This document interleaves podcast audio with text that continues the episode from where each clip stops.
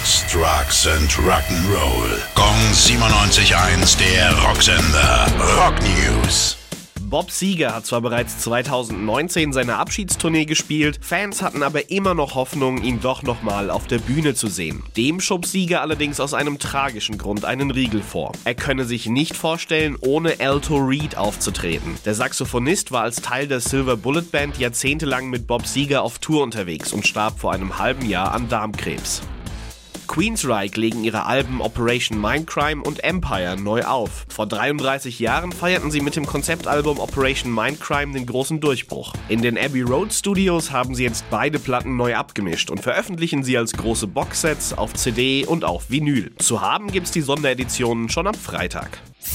Gong 97.1, der Rocksender. Rock News. Sex, Drugs and Rock'n'Roll.